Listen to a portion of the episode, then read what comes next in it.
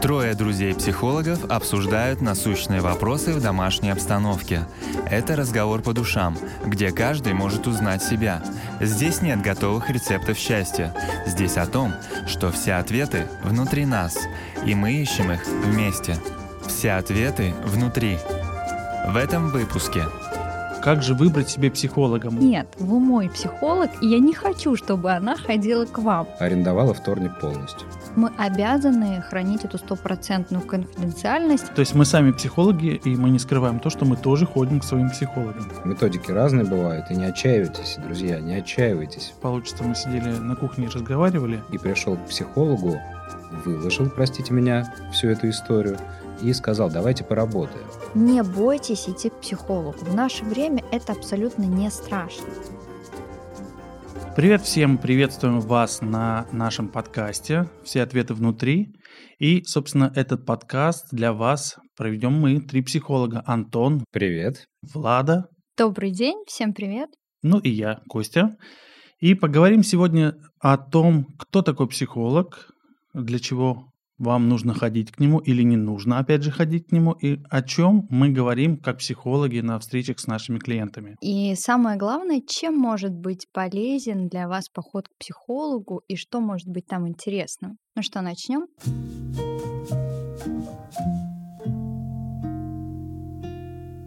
Давайте начнем вообще с определения психолога. Кто это? Профессия, психолог, о чем это, и самое главное, отличие психолога от психиатра, потому что сейчас уже все знают, что есть психолог, есть психиатр, но не все понимают разницу, о чем это. Да, еще есть среднее звено, которое абсолютно всех приводит в замешательство, это психотерапевт. В целом эти три понятия можно развести на две большие группы.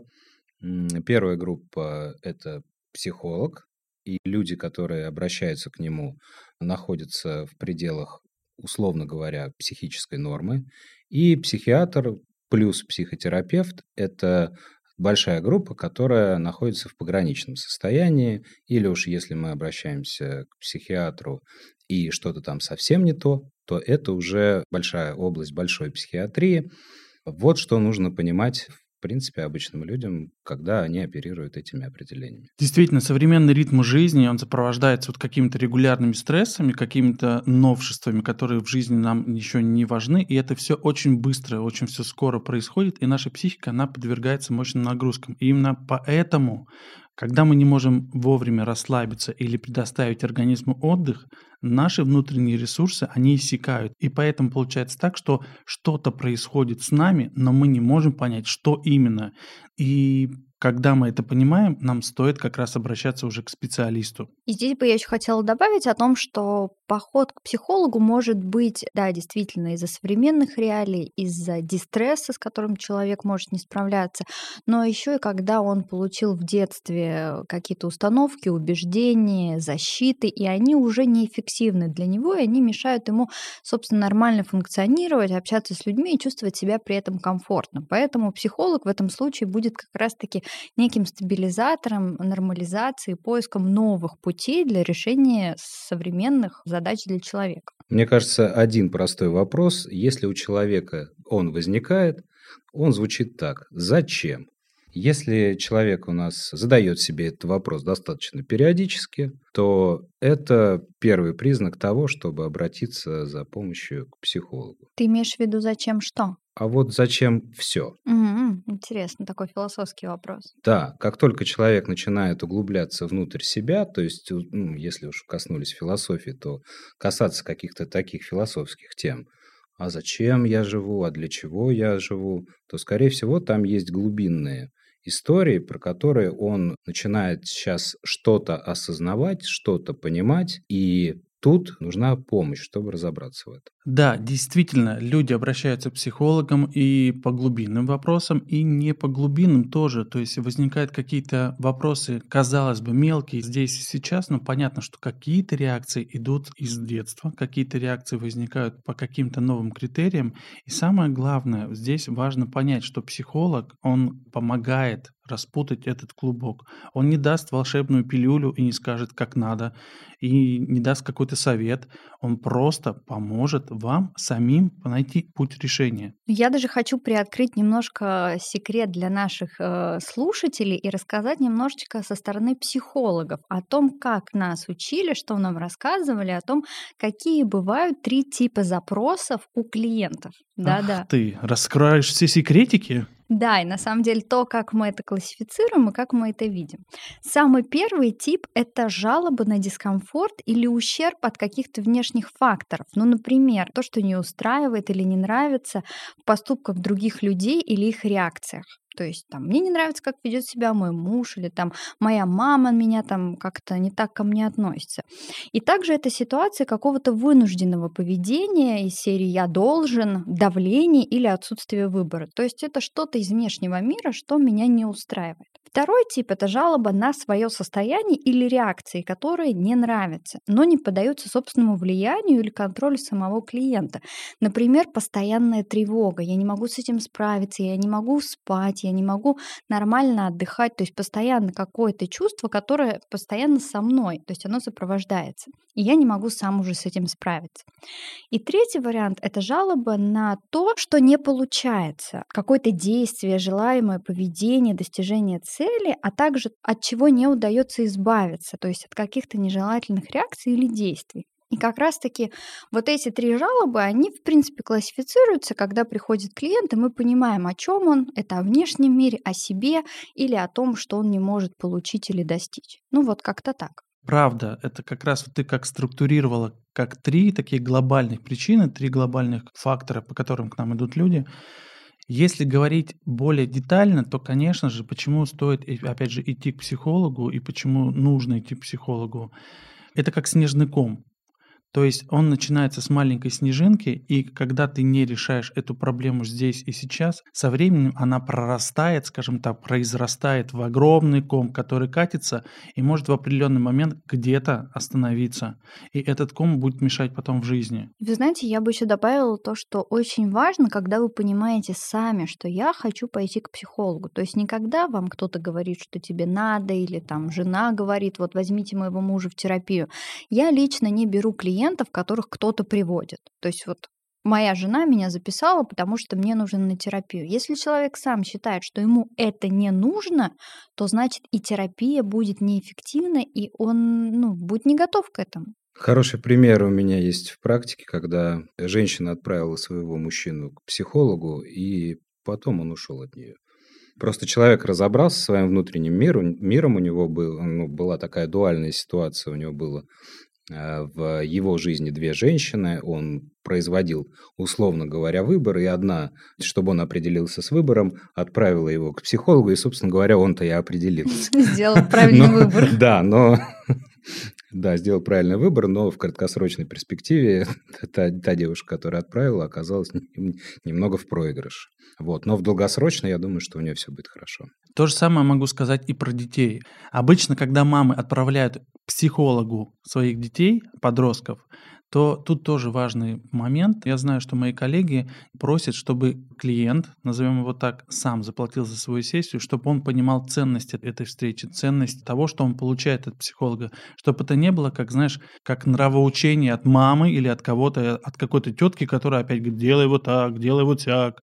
Ну, ты знаешь, э, детские психологи и вообще психологи, которые работают с подростками, с детьми, это отдельная история, это очень сложно, правда, и с детьми намного сложнее работать, чем со взрослыми, потому что, как даже говорят, что если ты умеешь работать с детьми, со взрослыми ты точно сможешь, но наоборот это не работает. Поэтому здесь как раз-таки о том, что здесь нужно найти подход, заинтересовать, со стороны психолога как раз-таки этого подростка, и это довольно сложно, и там уже немножко другие отношения серии, что приходит мама, платит мама, но работа идет с подростком. То есть это уже не так, как со взрослым, да, когда ты приходишь, сам платишь, сам заключаешь договор и сам оцениваешь свой результат. Но самый главный момент тот, что даже когда приходит мама и платит мама, ребенок должен оставаться, то есть встреча психолога и ребенка должна идти тет-а-тет. То есть мама не должна присутствовать рядом. И вот лично я, это мое такое убеждение, что таинство, опять же, в данном случае это тоже своего рода таинство, когда мама сидит где-то там, а ребенок клиент в данном случае, он дает обратную связь, и он работает с психологом напрямую. Иначе это будет, ну, как бы так скажем, не совсем корректно. Ну, мне кажется, ты уже здесь затрагиваешь тему конфиденциальности, Да. и мы тоже можем об этом сказать, что психологи это очень важная история о том, чтобы мы хранили эти секреты, даже если клиент уже перестает быть у нас в терапии, то мы обязаны хранить эту стопроцентную конфиденциальность, не выкладывать это, не рассказывать о том, что вот у меня есть такая клиентка, у нее там вот это, вот это. То есть обязательно оставаться вот в этом же состоянии, когда клиент может чувствовать себя комфортно от того, что он чем-то поделился, и это для него безопасно.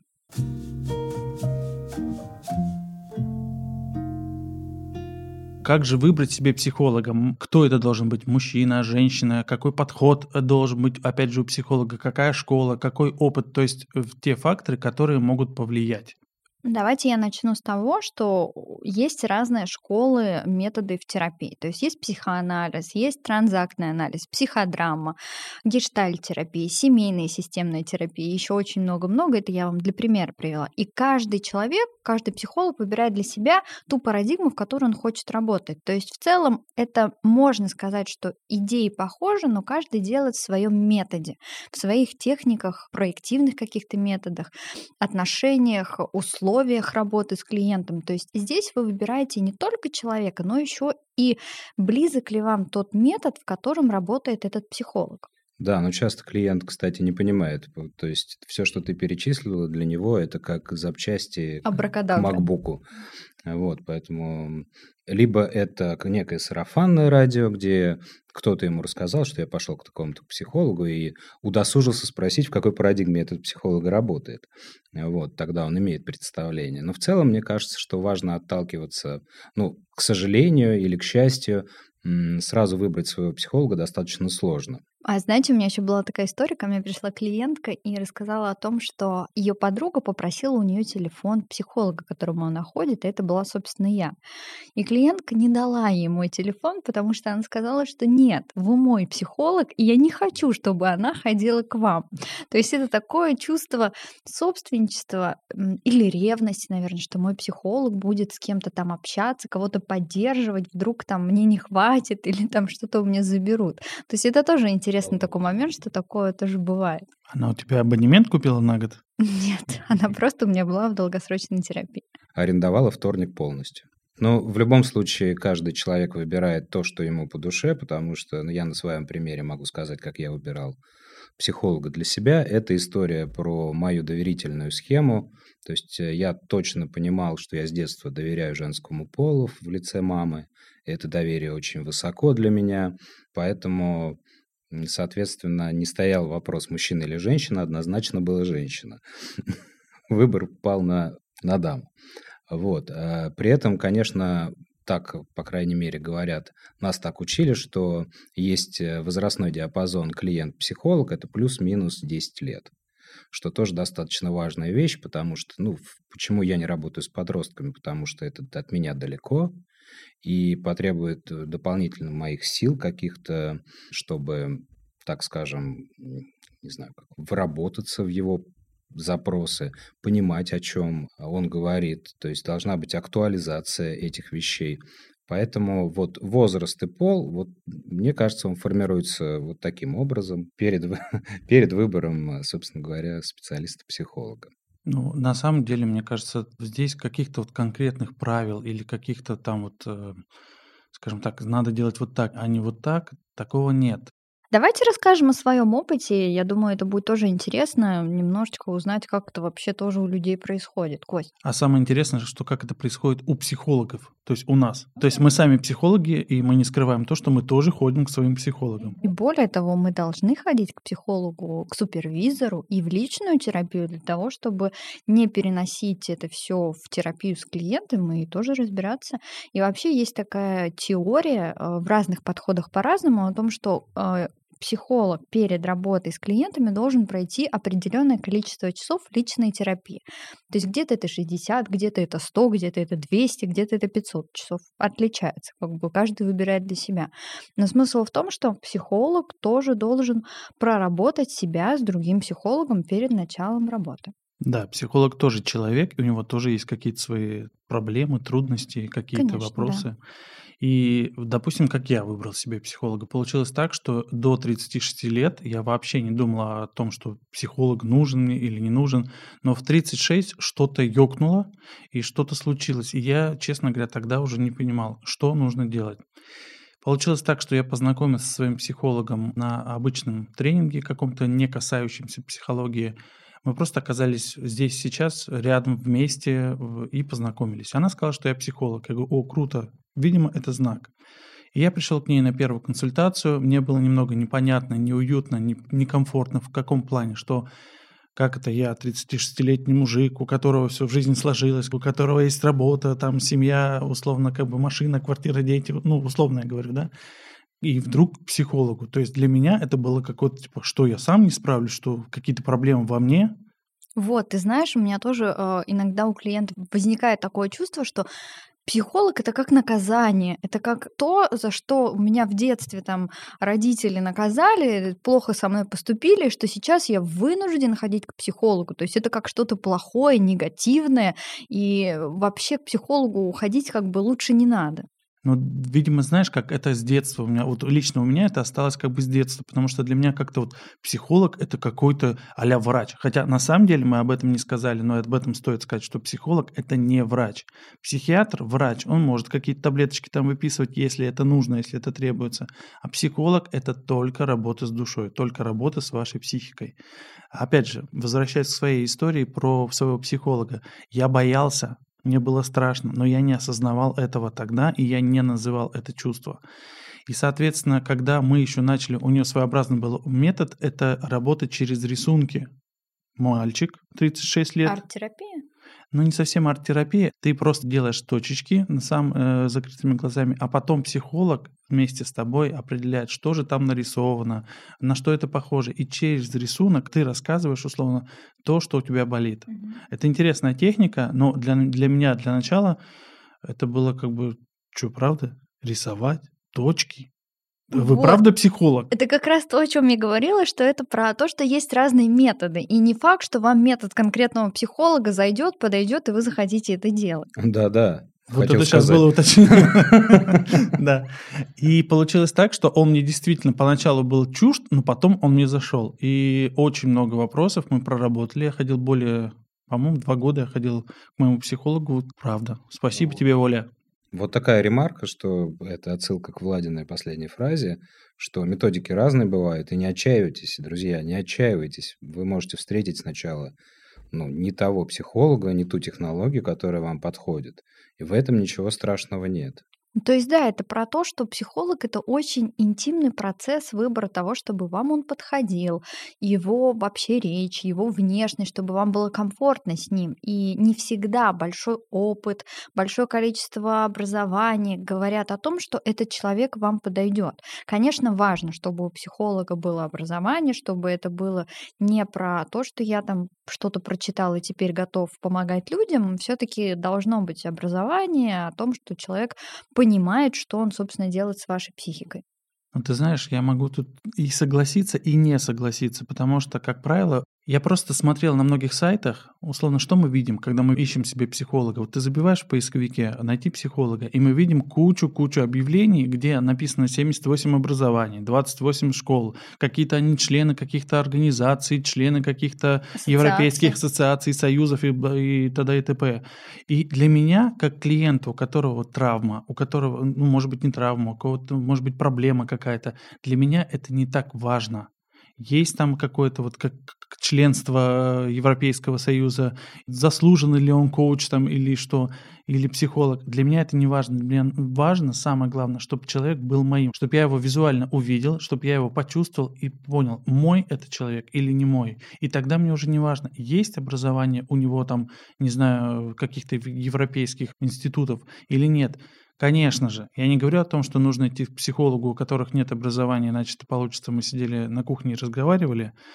Психолог должен быть все-таки с образованием. Но важно в данном случае, лично для меня, это все-таки принятие и понятие, мой это человек или нет. Вот, Кость, ты как раз говорила о том, что в поисковике можно забить психолог, но сейчас в эру Инстаграма и ТикТока Я могу сказать о том, что у нас есть возможность наблюдать за психологом и смотреть и визуально, и то, о чем он говорит, и как он говорит, и, собственно, Поэтому уже принимать, э, хочешь ты к этому психологу или нет. И ты знаешь еще вот что интересно. Так как я веду Инстаграм, и, конечно же, я понимаю, что не всегда люди ко мне приходят, когда вот у них есть реальный запрос. Многие видят то, о чем я говорю, узнают там себя и понимают, что да, вот у меня есть вот это, и я хочу обратиться к этому человеку. То есть не всегда идут к психологу, когда у него есть какой-то запрос. Все-таки в эру Инстаграма люди уже начинают что-то видеть, слышать и идти. Вот здесь, когда а, Влад начала говорить про Инстаграм и про отсутствие конкретного запроса, на самом деле это идеальный вариант, если человек приходит с запросом, значит, у него уже внутри там что-то наболело, он уже с этим что-то сделал, он сделал предварительную работу, как-то это переварил и пришел к психологу, выложил, простите меня, всю эту историю и сказал, давайте поработаем. И вот здесь мы, как психологи, можем тоже приоткрыть такую историю, занавес о том, что не всегда и зачастую очень редко, когда этот запрос соответствует истинному запросу. То есть то, с чем приходит клиент, не всегда то, с чем мы работаем дальше в процессе. Потому что если копнуть глубже, еще, еще, еще, и там вылазит что-то совсем новое, интересное, то, что даже не подозревалось. Это как айсберг. То есть какая-то часть наверху, которую видит и осознает клиент, момент. Но когда мы начинаем смотреть глубже, мы там доходим до глубинных, глубинных таких запросов и вопросов. Да, мы как раз это и называем, что есть один пласт, второй пласт, третий пласт, и вот так вот и строится, собственно, личность человека и его взаимоотношения. Да, дорогие слушатели, не пугайтесь, если у вас нет запроса, а потребность пойти к психологу возникла, идите, он вам поможет его сформулировать, сформировать, вы поработаете с собой и поймете какие-то свои актуальные темы. Да, потому что все ответы внутри нас. Если нравится то, что ты слушаешь сейчас, подпишись на наш подкаст, потому что все ответы внутри. Если у тебя есть своя история, которой ты готов поделиться, или появился вопрос, оставь свой комментарий. Все ответы будут внутри.